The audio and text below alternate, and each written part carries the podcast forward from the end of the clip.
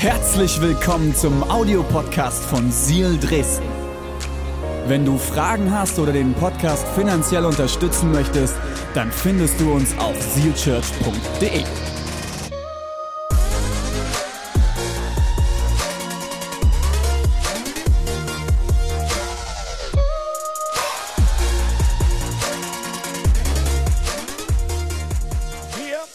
spannendes Thema vor uns und bevor wir reinsteigen, möchte ich dir von einem meiner schönsten und prägendsten Tage bisher in meinem Leben erzählen. Ich weiß nicht, was dein schönster oder dein prägendster Tag in deinem Leben war. Bei mir war es der 3. Januar 2017. Was ist am 3. Januar 2017 passiert? Mein erstes Kind, unser erstes Kind wurde geboren. Ich habe dir ein Bild mitgebracht. Ist wirklich ganz, ganz frisch. Da halte ich Noah Jaden, mein Sohn, auf dem Arm. Ähm, damals hat er äh, verglichen mit heute viel, viel, viel, viel weniger gewogen. Und ähm, ich habe äh, leichte Augenringe, war ziemlich müde, weil es war nicht so eine easy Geburt, aber trotzdem ein Moment, wo du dein eigenes Kind in den Händen hältst, ist unbelievable. Du, du, du kannst es mit nichts auf der Welt vergleichen. Und es war für mich ein Moment in meinem Leben, der Ge- Geburtstag meines ersten Sohnes, der alles auf den Kopf gestellt hat, der alles verändert hat. Und er hat etwas ins Rollen gebracht, dieser Tag, das bis heute anhält und nie wieder aufgehört hat. Durch die Geburt meines Sohnes sehe ich die Welt, mein Umfeld mit einem anderen Blickwinkel. Ich habe Gottes Liebe zu mir ganz neu erlebt und wahrgenommen. Und durch meinen Sohn und auch durch Caleb, unseren zweiten Sohn, der dann später kam, habe ich wie so einen Spiegel vor mir. Die ganze Zeit. Ein Spiegel, der mir alle blinden Flecke in meinem Leben bewusst macht. Und äh, blinde Flecke, die ich vielleicht ignorieren will, aber durch meine Kinder, wie ich sie wahrnehme und wie ich auch mit ihnen umgehe, spüre ich diese Flecke auf einmal und darf sie mit Gott angehen und darf Freiheit in vielen Punkten meines Lebens erreichen. Aber dieser Tag, die Geburt meines Sohnes, unseres ersten Kindes, war für mich der Start eines Momentums, was bis heute anhält. Wenn du schon eine Weile in unserer Kirche bist, wir sprechen immer mal wieder von Momentum. Ja? Und äh, gefühlt irgendwie wird dieser Begriff äh, für alles Mögliche verwendet. Und es ist tatsächlich es ist gar nicht so einfach, Momentum zu definieren, weil äh, Momentum wird in verschiedenen Kontexten tatsächlich unterschiedlich genutzt. Es ist spannend, in der Chartanalyse von Aktienkursen ist das Momentum zum Beispiel eine Kennzahl für das Ausmaß einer Kursveränderung. Also je größer das Momentum, desto größer und gewaltiger die Kursveränderung. In der Physik, ja, vielleicht hast du aufgepasst, damals in der Schule oder du passt immer noch auf, wenn du in der Schule bist. In der Physik spricht man von Momentum, wenn es um den Impuls oder die Antriebskraft geht. Zum Beispiel bei so einem Kugelpendel. Die liebe Sina darf mir mal assistieren. Ich habe euch nämlich heute so ein Kugelpendel mitgebracht. Das ist jetzt äh, Physikunterricht mit David, nicht mit Professoren Schnippschnapp. Ähm, du hast es vielleicht schon mal gesehen. Und es ist diese eine Kugel, die den Impuls gibt und alles andere in Bewegung bringt. Und die Kugel hier drüben bewegt sich genauso weit, wie ich diese Kugel losgelassen habe.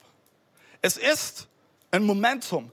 Ein Impuls findet statt. Eine Antriebskraft, die alles andere in Bewegung setzt. Übelst beruhigend, oder? Vielen Dank, liebe Sina. Das ist ein Momentum. Ein Momentum ist am Ende die innewohnende Kraft zur Bewegung oder die etwas anders bewegende Kraft. Momentum hat mit Kraft zu tun. Schreibt die folgenden Titel für heute auf und ich empfehle dir mitzuschreiben. Es wird sehr, sehr spannend werden. Heiliger Geist, nie endendes Momentum. Nie endendes Momentum. Wenn du letzte Woche mit eingeschaltet hast, ähm, durftest du miterleben, wie wir uns mit der Himmelfahrt beschäftigt haben.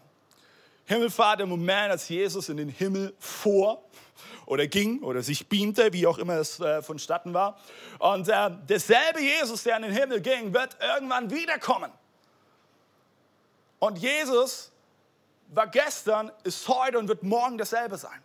Wenn du letzte Woche die Predigt nicht mit angeschaut hast, hey, ich dich, schau noch mal einen Podcast auch aus. Die gesamte Serie kannst du im Podcast nachschauen, die anhören. Es wird dich bereichern. Und heute spulen wir gewissermaßen zehn Tage vor. Eine Himmelfahrt, zehn Tage spulen wir vor. Und was ist da? Pfingsten. Pfingsten. Pfingsten ne, heißt am Ende nichts anderes übersetzt wie der 50. Tag, also 50 Tage nach Ostern. Und Pfingsten ne, ist so ein Feiertag, der hat von der Bedeutung her für viele überhaupt gar keine Beweggründe, sich darüber Gedanken zu machen. Kannst du auf die Straße gehen und kannst fragen, hey, weißt du eigentlich, warum wir Pfingsten feiern? Brr, äh, keine Ahnung. Aber Pfingsten war der Beginn eines Momentums, das bis heute anhält. Pfingsten war der Moment, wo eine Kraft spürbar und erlebbar wurde, die bis heute unverändert ist und die bis heute auf der ganzen Welt zu spüren, zu erleben ist. Der Teil, mit dem wir uns heute aus unserem apostolischen Glaubensbekenntnis beschäftigen, heißt, ich glaube, ich glaube an den Heiligen Geist, die heilige christliche Kirche Gemeinschaft der Heiligen, Vergebung der Sünden. Pfingsten ist, wenn du so willst, der Geburtstag der Kirche. Ab diesem Moment an ging es ab. Und ich möchte dich einladen, dass wir mal gemeinsam die Bibel aufschlagen und lesen, was an diesem Tag passiert ist, weil es war gewaltig, es war unglaublich, es hat jegliche Vorstellung gesprengt. Deswegen schlag da auf Apostelgeschichte, Kapitel 2, ab Vers 1. Wir werden ein bisschen was lesen, aber ich weiß, es wird dich ermutigen. Als der Pfingsttag anbrach, waren wieder alle am selben Ort zusammen. Plötzlich entstand vom Himmel her ein Brausen. Ich stelle mir das so richtig vor, weißt du, die waren so zusammen am Gebet und auf einmal übelstes Brausen ging ab und es klang wie das Tosen eines heftigen Sturms und erfüllte das ganze Haus, in dem sie waren. Sie sahen etwas, jetzt wird es richtig crazy, sie sahen etwas, das wie eine Feuerzunge aussah, sich zerteilte und sich auf jeden Einzelnen setzte. Wusch, wusch. Auf jeden Einzelnen. Alle wurden mit dem Heiligen Geist erfüllt und fingen plötzlich an, in fremden Sprachen zu reden. So wie es ihnen der Geist eingab. Zu dieser Zeit hielten sich gottesfürchtige jüdische Männer aus aller Welt in Jerusalem auf. Als dann dieses Geräusch entstand, lief die Menge zusammen, fassungslos. Das wäre ich, glaube ich, auch gewesen. Fassungslos hörte jeder die Apostel in seiner eigenen Sprache reden. Wir drücken hier kurz Pause, okay?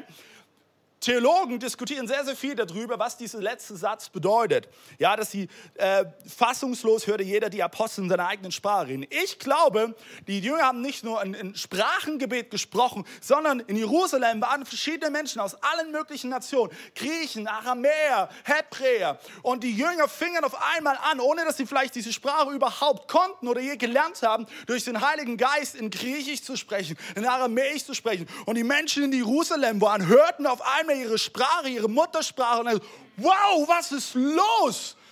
Ich bin doch hier in Jerusalem. Aber Gott nutzte diesen Moment, um eine Begegnung zu schaffen mit den Menschen in Jerusalem, in denen er ihnen begegnete mit ihrer Sprache, die sie verstanden. Wir lesen weiter. Sie waren bestürzt. Was ist das nur? Was ist das nur? Ich, ich kann es verstehen. Ja, stell dir mal vor, die Svenja fängt auf einmal an, in äh, Chinesisch zu reden. Ne? Durch Heiligen Geist ist es möglich. Was ist das nur? fragte einer den anderen ratlos und erstaunt. Einige, allerdings sagten spöttisch, jetzt, jetzt wird's gut, die haben nur zu viel vom süßen Wein getrunken. Der Wein ist wieder schuld. Da trat Petrus. Komm schon, Petrus mit den anderen elf Aposteln vor die Menge und rief mit Begeisterung, ihr Männer von Juda und ihr alle in Jerusalem. Ich will euch erklären, was hier geschieht. Hört mir zu. Diese Männer hier sind nicht betrunken. Wie ihr denkt, es ist ja auch erst um 9 Uhr früh. ja, ist ja nicht erst 14 Uhr oder so, Leute. Es ist erst um 9, bitte. Ja, was denkt ihr denn? Aber Petrus fährt fort. Nein, hier erfüllt sich, was Gott durch den Propheten Joel, einer der kleinen Propheten am Ende des Alten Testaments, gesagt hat. In den letzten Tagen werde ich meinen Geist auf alle Menschen ausgießen spricht Gott. Eure Söhne und Töchter werden prophetisch reden. Eure jungen Männer werden Visionen sehen. Komm mal. Und eure Ältesten Traumgesichter haben. Sogar auf die Sklaven und Sklavinnen, die mir dienen, werde ich dann meinen Geist ausgießen. Und auch sie werden prophetisch reden. Wir lesen weiter ab Vers 38, immer nach Kapitel 2. Bleibt dran. Kehrt um, erwiderte Petrus und lasst euch im Namen von Jesus, dem Messias, auf die Sündenvergebung taufen. Dann werdet ihr den Heiligen Geist geschenkt bekommen. Denn diese Zusage, hör gut zu, denn diese Zusage gilt euch und euren Kindern und alle, die jetzt noch weit weg sind. Sie gilt allen, die der Herr, unser Gott, noch hinzurufen wird. Diese Zusage, dass Gott seinen Geist schenkt, gilt für alle. Egal wie deine Vergangenheit ausgesehen hat, egal was deine Erfahrung ist, egal wo du herkommst, egal wer du bist, egal wie du aussiehst, da ist diese Zusage von Gott, den Allmächtigen, dass er dir seinen Geist schenken möchte. Nicht nur auf ein paar Auserwählte. Im Alten Testament, im Alten Bund, vor, bevor Jesus auf die Erde kam, war es so, dass der Geist Gottes nur auf wenige Auserwählte ausgegossen wurde. Zum Beispiel auf König David. Aber durch den neuen Bund, der durch Jesus geschaffen wurde, ist der Heilige Geist für jeden, für jeden, der zu Jesus Ja sagt, greifbar, erlebbar. Wir lesen weiter im Text. Er redete ihn, Petrus, ja, er redete ihn lange, eindringlich zu und ermahnte sie, lasst euch aus dieser schuldbeladenen Generation herausretten. Alle nun, jetzt halte ich fest, die seine Botschaft bereitwillig annahmen, wurden getauft. Etwa 3000. 3000 Personen kamen an jenem Tag hinzu. Ich habe manchmal so Gespräche mit Leuten, ah, ich sehe mich nach der Kirche der ersten Tage, damals. War alles so klein und fein, das Hausgemeinde, die haben sich in kleinen Runden getroffen, es war gemütlich. Du hast auch gerade den Text gelesen, oder? An einem Tag, nicht in einer Woche, nicht in einem Monat, nicht in einem Jahr, nicht in fünf Jahren. An einem Tag wurden 3000 Menschen hinzugefügt. Das damals in Jerusalem oder in Korinth, das waren Mega-Churches. Da kamen Menschen zusammen, weißt du, die rettende Botschaft von Jesus gehört und erlebt haben. Und das hat alles in ihrem Leben verändert. Und bis heute, 2020, fügt Gott weiter Menschen hinzu. Aus den 3000 wurden 5000, aus den 5000 wurden 50.000, aus den 50.000 500.000 und irgendwann waren es Millionen. Bis heute hat es nicht aufgehört. Und wir schließen mit Vers 42. Sie hielten beharrlich an der Lehre der Apostel fest, an der geschwisterlichen Gemeinschaft, am Brechen des Brotes und den gemeinsamen Gebeten. Ich möchte dir heute zwei Punkte mitgeben. Und der erste Punkt lautet, durch den Heiligen Geist hast du Kraft. Kraft. Wer ist der Heilige Geist eigentlich? Die unterschiedlichsten Vorstellungen über den Heiligen Geist. Irgendwie so ein Geist, der mit so einem Bettlagen irgendwo rumschwebt. Heiliger Geist ist viel, viel mehr. Ich glaube, der Heilige Geist ist die Kraft Gottes, die in dir wirksam ist. Der Heilige Geist ist die Kraft Gottes, die in dir wirksam ist. In Apostelgeschichte 1, Vers 8 lesen wir folgendes. Wenn aber der Heilige Geist auf euch gekommen ist, werdet ihr Kraft empfangen und als meine Zeugen auftreten. In Jerusalem, in ganz Judäa, in Samarien, bis in den letzten Winkel der Welt, nach Halle, ins Erzgebirge, in Leipzig, in Dresden, in ganz Mitteldeutschland. Wir reden hier, wenn wir über den Heiligen Geist reden, von einer gewaltigen massiven Kraft. Eine Kraft, die du und ich nicht fähig sind einzuschätzen. Paulus schreibt im Philipperbrief über die Auferstehungskraft. Und es ist super spannend. Pastor René hat es letztes Jahr auch in der Predigt äh, erzählt. Er verwendet dafür das griechische Wort Dynamis. Und wir leiden heute davon das Wort Dynamit ab. Sind wir uns alle bewusst, was das ist? Ne? So eine Dynamitstange, so eine Lunde dran, zündst da an und dann BOOM! Dann explodiert es. Und dieselbe Kraft, dieselbe Kraft, die Jesus von den Toten auferweckt hat, die den Stachel des Todes gezogen hat, lebt auch in dir. Lebt auch in dir.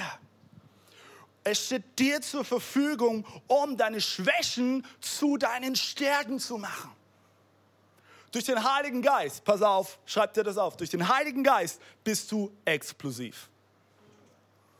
Durch den Heiligen Geist bist du explosiv, weil die Auferstehungskraft in dir spürbar ist. Weißt du, als Jesus in den Himmel ging, ließ er uns nicht allein zurück. Es war für die Jünger ein kurzer Moment der Trauer. Boah, drei Jahre sind wir mit Jesus um die Häuser gezogen, haben Wunder erlebt, Versorgung erlebt und jetzt ging er in den Himmel. Aber er ließ uns nicht allein zurück, sondern er sandte uns den Heiligen Geist. Johannes 14, Vers 16 lesen wir, und ich werde den Vater bitten, dass er euch an meiner Stelle einen anderen Beistand gibt. Der, pass auf, jetzt kommt, der für immer bei euch bleibt. Das ist der Geist der Wahrheit, den die Welt nicht bekommen kann, weil sie ihn nicht sieht und ihn nicht kennt. Aber ihr, ihr, ihr kennt ihn, denn er bleibt bei euch und wird in euch sein. Du kannst den Heiligen Geist ignorieren. Du kannst ihn sogar leugnen. Aber er wird bei dir bleiben. Er wird bei dir sein. Er wird dich nicht verlassen. Denn er wurde gesendet von Jesus Christus selbst, um dein Beistand zu sein, um dein Tröster zu sein, um in deiner Nähe zu sein und dass du durch ihn Nähe zu Gott persönlich erleben kannst. Er wird bei dir sein. Ich habe vorhin schon den Gebetsmoment, habe ich kurz persönlich von mir erzählt. Ich hatte in den letzten Wochen einige Momente, da war ich kraftlos. Ich habe viel Energie verbraucht. An mancher Stelle hätte ich es umgehen können, an mancher Stelle auch nicht. Und ich hatte Momente, vielleicht kennst du das. Ich hatte nicht mal mehr Kraft, um zu beten. Kennst du diese Momente, wo du nicht mal mehr weißt, was du beten sollst? Und du sitzt da und es. Was soll ich sagen? Und ich habe mich in diesem Moment immer wieder daran erinnert, dass der Heilige Geist ein Kraftspender ist. Und hab ich, da habe ich angefangen, in Sprachen zu beten. Wir lesen in Gottes Wort, Sprachengebet ist zur persönlichen Auferbauung unter anderem. Und auch wenn ich nicht mit meinem Verstand beten konnte, konnte ich mit meinem Geist beten. Und ich habe angefangen, in Sprachen zu beten. Auf einmal veränderte sich etwas. Dort, wo ich keine Hoffnung mehr hatte, habe ich neue Hoffnung bekommen. Dort, wo ich keine Kraft mehr hatte, habe ich Kraft bekommen für den nächsten Schritt. Dort, wo ich keine Perspektive mehr gesehen habe, habe ich von Gott eine neue Perspektive aufgezeigt bekommen. Dort, wo, wo ich in meinem Perfektionismus gefangen war, hat Gott mich runtergeholt von meinem Ross und hat gesagt, David, du, du bist erstmal einfach nur, ups, einfach nur Kind Gottes. Ich gebe dir das mal, Prissi. Und das Gute ist, dass selbst durch solche Momente der Heilige Geist nicht weg ist. Der Heilige Geist lässt sich von so etwas nicht stören. Wir lassen uns davon stören. Wir verlieren den Fokus dadurch. Und es waren diese Momente, wo ich Gott so nah und persönlich erlebt habe. Wie lange nicht mehr. Diese Momente, wonach ich mich gesehnt habe. Aber der Heilige Geist bleibt nicht nur bei dir, sondern er wohnt in dir. Er hat Wohnung genommen. Vielleicht erinnerst du dich, Pastor René sagt immer, hey, alles, was du brauchst, ist schon längst in dir angelegt. Der Heilige Geist lebt in dir. Worauf wartest du? Wonach suchst du noch, wenn du alles, was du brauchst, in dir finden wirst? Der Heilige Geist hat Wohnung genommen und dadurch wirst du automatisch wachsen. Schreib die folgende Bibelstelle auf, Galater 5,22, die Früchte des Heiligen Geistes. Die Frucht, die der Geist wachsen lässt, ist dagegen Liebe, Freude, Frieden, Geduld, Freundlichkeit, Güte, Treue, Sanftmut und Halleluja, Selbstbeherrschung. Der Heilige Geist hat in die Wohnung genommen, um dich immer mehr und mehr zu der Person zu machen, die Jesus in dich hineingelegt hat. Vielleicht merkst du gerade eben, dass es dir an Liebe fehlt. Wie gut ist es, dass der Heilige Geist in dir lebt und dass du dich mit ihm verbinden kannst und dadurch Verbindung zu Gott aufnimmst und dadurch neue Liebe in deinem Herzen wachsen kann. Das gleiche bei Geduld. Die fehlt vielleicht gerade an Geduld und denkst, boah, ich habe keine Geduld mehr. Wie gut ist es, dass der Heilige Geist in die Wohnung genommen hat und dass du dich von ihm verändern lassen kannst. Dir fehlt es, fehlt es gerade eben an Frieden. Du bist innerlich ausgelaugt, du bist innerlich hin und her gerissen, du kommst innerlich nicht zur Ruhe. Wie gut ist es, dass der Heilige Geist in dir lebt und du dich mit ihm verbinden kannst und dadurch mit dem himmlischen Vater und dir Frieden abholen kannst und neue Ruhe finden kannst. Du kennst mit Jezon? Wie gut ist es, dass der Heilige Geist in dir lebt und dir Selbstbeherrschung schenken kann. Ah, David, es ist nicht so einfach. Ich möchte dir das verraten. Am Ende ist es so einfach. Wir machen es bloß oftmals kompliziert. Wir machen es so kompliziert,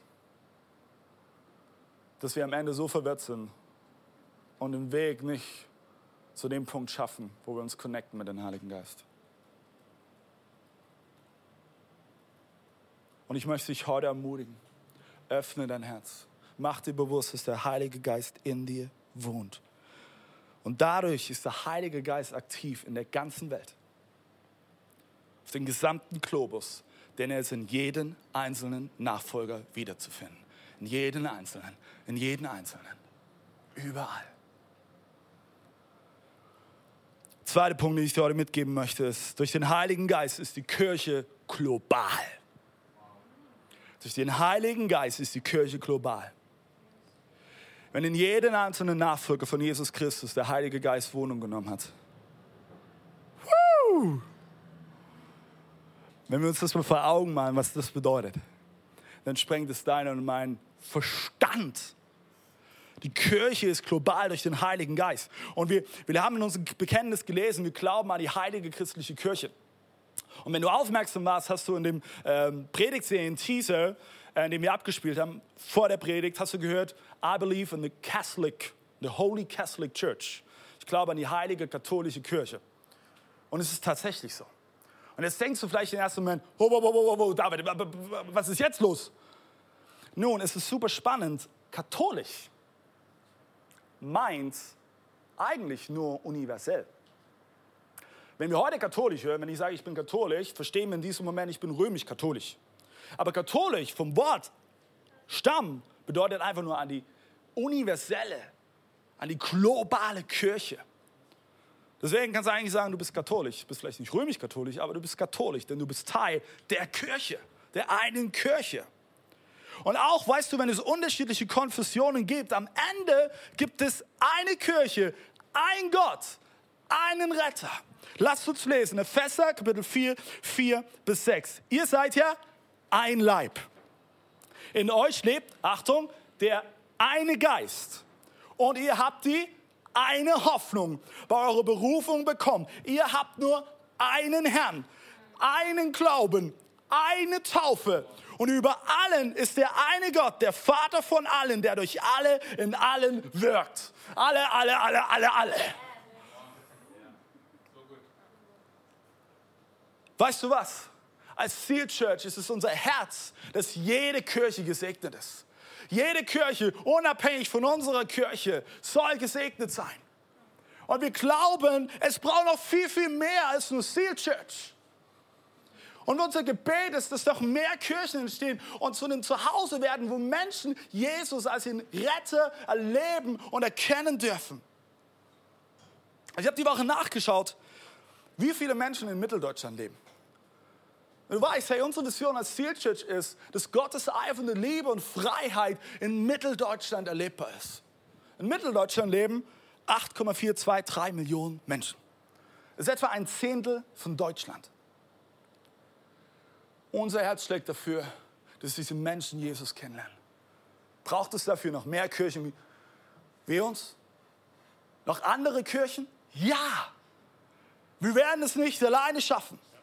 Aber ich verrate dir was. Hey, wenn wir diese Perspektive darauf haben, dass die Kirche nicht nur vor Ort ist, sondern die Kirche global ist, dann wird es immer wieder unsere Perspektive zurechtrücken. Bill Heibels hat mal Folgendes gesagt. Kirche ist die Hoffnung der Welt. Kirche ist die Hoffnung der Welt. Ich liebe meine Kirche. Ich liebe Seal Church. Aber noch mehr liebe ich die Idee von Kirche. Gottes Idee von Kirche. Es ist so überwältigend, Teil von etwas zu sein, was meinen Horizont sprengt und was relevanter denn je ist. Ich möchte dir eine Frage stellen. Glaubst du, dass Kirche die Kraft hat, Menschenherzen zu verändern? Ich verrate dir was, nichts kann ein Herz so sehr verändern, wenn es eine Begegnung mit Gottes Liebe hat. Wo ist Gottes Liebe spürbar? In Kirche. Und genau das ist die Kraft von Kirche. Kein Verein, keine Schule, keine Musikgruppe kann diese Kraft entwickeln. Die Kirche entwickelt.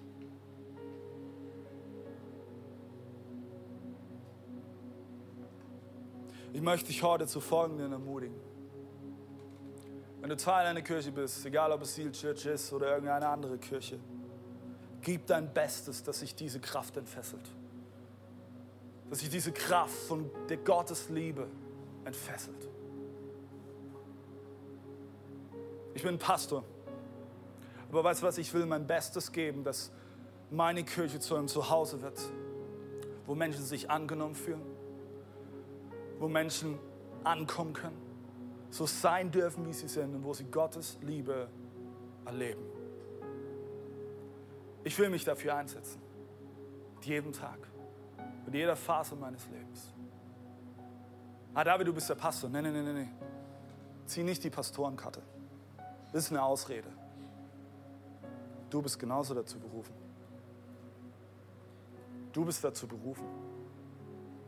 Und ich möchte dich einladen, setz dich mit allem, was du hast, dafür ein. Dass Kirche ein Ort wird, wo Menschen lebensverändernde Begegnungen mit Gott haben. Es geht dabei nicht darum, dass du auf der Bühne stehst oder dass du irgendeinen lebenslangen Dienst machst. Um ehrlich zu sein, ist es sogar vollkommen egal, was du machst.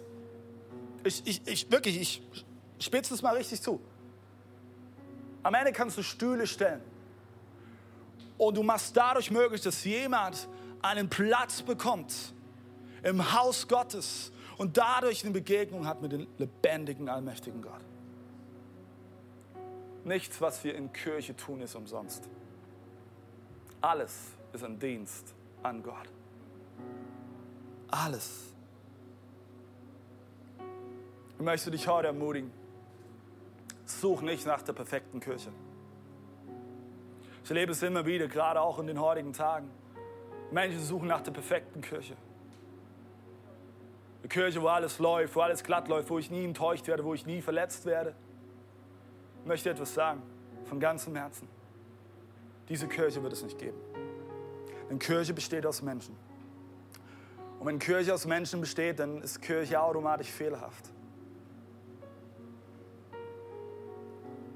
Und ich möchte dich heute ermutigen, ganz egal, was du bisher in Kirche erlebt hast, auch egal, was du in unserer Kirche erlebt hast, wenn du von uns enttäuscht wurdest, vielleicht von uns als Pastoren, wenn du in unserer Kirche Verletzungen erlebt hast, dann tut es mir von Herzen leid, aber ich möchte dich um eins bitten. Lass es nicht zu einem Gesamtbild werden von Gottes Kirche, sondern warte nicht, kling dich ein, mach mit Verändere etwas mit dem, was Gott dir geschenkt hat, mit dem, was in dir schlummert, mit all deinem Potenzial. Setz dich dafür ein, um die Kraft zu entfesseln, dass Menschen Jesus kennenlernen. 8,4 Millionen Menschen nur in Mitteldeutschland. Was braucht es, damit diese Menschen verändert werden? Es braucht dich. Es braucht dich dich, der bereit ist, Kirche zu bauen. Keine perfekte Kirche, aber eine Kirche, die zu einem Zuhause wird, die Familie ist, wo Menschen angenommen sind.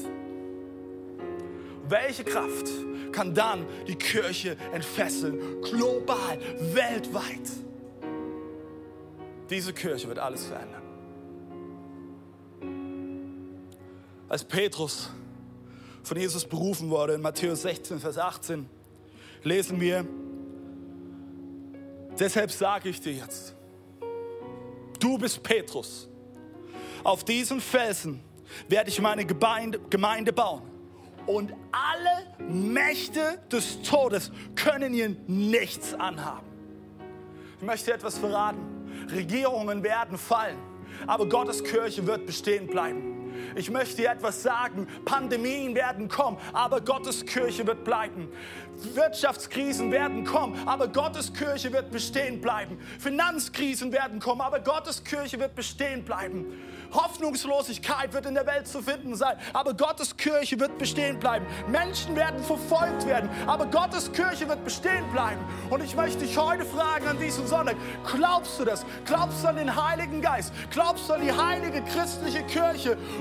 Und an Gott, der über allem steht, der über allem thront, den König aller Könige.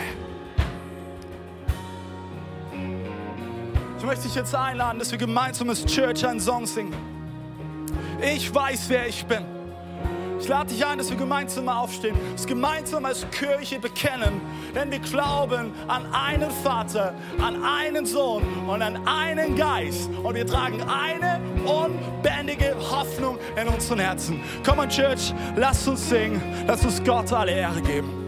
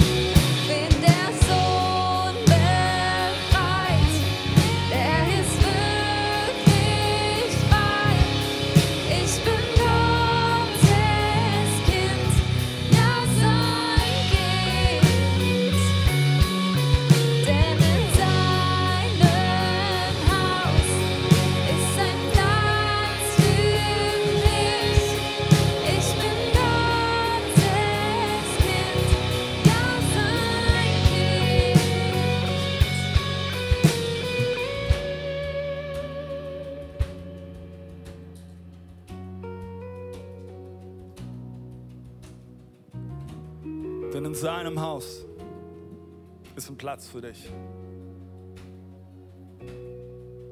Ich weiß nicht, wie es dir gerade eben in deinem Herzen geht. Und ich muss es auch gar nicht wissen, weil Gott sieht dein Herz. Aber ich möchte dir heute zusprechen, in seinem Haus ist ein Platz für dich.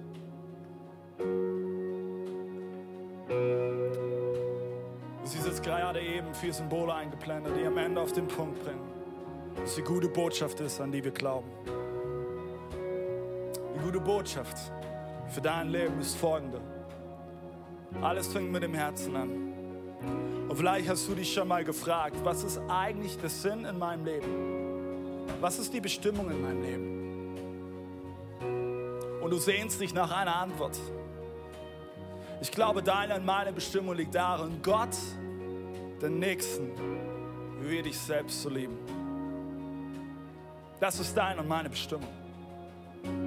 Aber wie oft fahren du und ich an diesem Ziel vorbei? Und dafür steht diese Abzweigung. Wir verpassen die Ausfahrt und nehmen Umwege auf uns, die überhaupt nicht nötig gewesen wären. Aber dann kommt das Kreuz. Das Kreuz steht dafür, dass Gott in Jesus Christus Mensch wurde.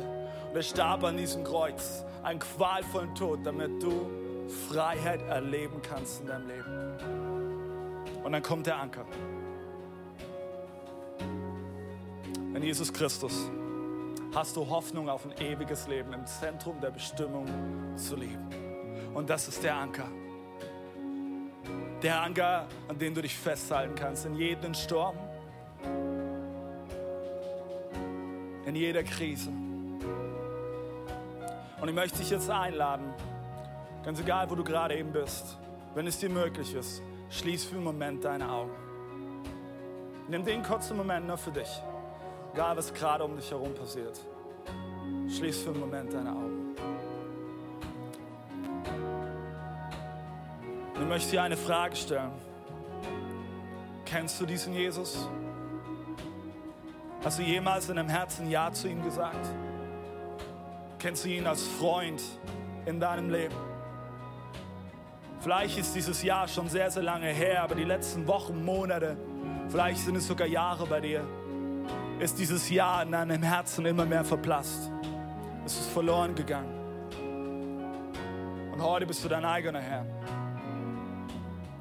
Vielleicht schaust du aber auch gerade eben zu und du spürst diese Sehnsucht innerlich und du hast noch nie dieses Ja in deinem Herzen für Jesus gefunden.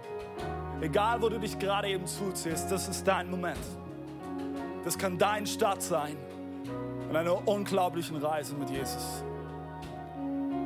Lass deine Augen noch einen Moment zu. Und ich möchte jetzt gleich ein Gebet mit dir sprechen. Wenn du heute deine Reise zum ersten Mal oder wieder neu mit Jesus starten möchtest, dann leg einfach deine Hand auf dein Herz. Ist ein Zeichen, hey, Jesus, hier bin ich. Und ich möchte jetzt mit dir ein Gebet sprechen und ich lade dich ein, dass du dieses Gebet einfach nachsprichst. Und alle hier im Studio werden dieses Gebet mit dir mitsprechen und dich unterstützen. Lass uns beten.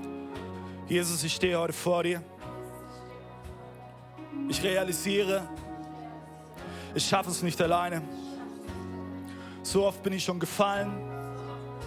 So oft bin ich schon gestolpert. Heute will ich mir von dir aufhelfen lassen. Ich möchte deine Hand ergreifen.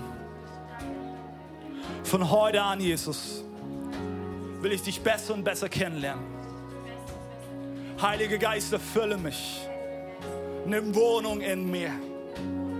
Und verändere mich mehr und mehr. Danke, Jesus, dass du mich bedingungslos liebst. In Jesu Namen. Amen. Komm on, Church, so gut. Hey, wir feiern diesen Schritt. Wenn du ihn jetzt gerade eben gegangen bist in dein Leben, ist es so gut. Du siehst jetzt gerade eben einen Link eingeblendet. Und ich möchte dich einladen, folg doch gern diesem Link. Du kannst gern dieses Formular ausfüllen, wenn du heute diese Entscheidung für Jesus getroffen hast. Denn wir wollen dir gerne eine Bibel zusenden und sie dir schenken. Und du wirst darin neues Leben finden. Wenn du was Geniales mit Gott erlebt hast, dann schreib uns eine Mail an zeugnis.zielchurch.de. Wir wollen gerne von dir hören. Und jetzt lasst uns doch mal Worship machen.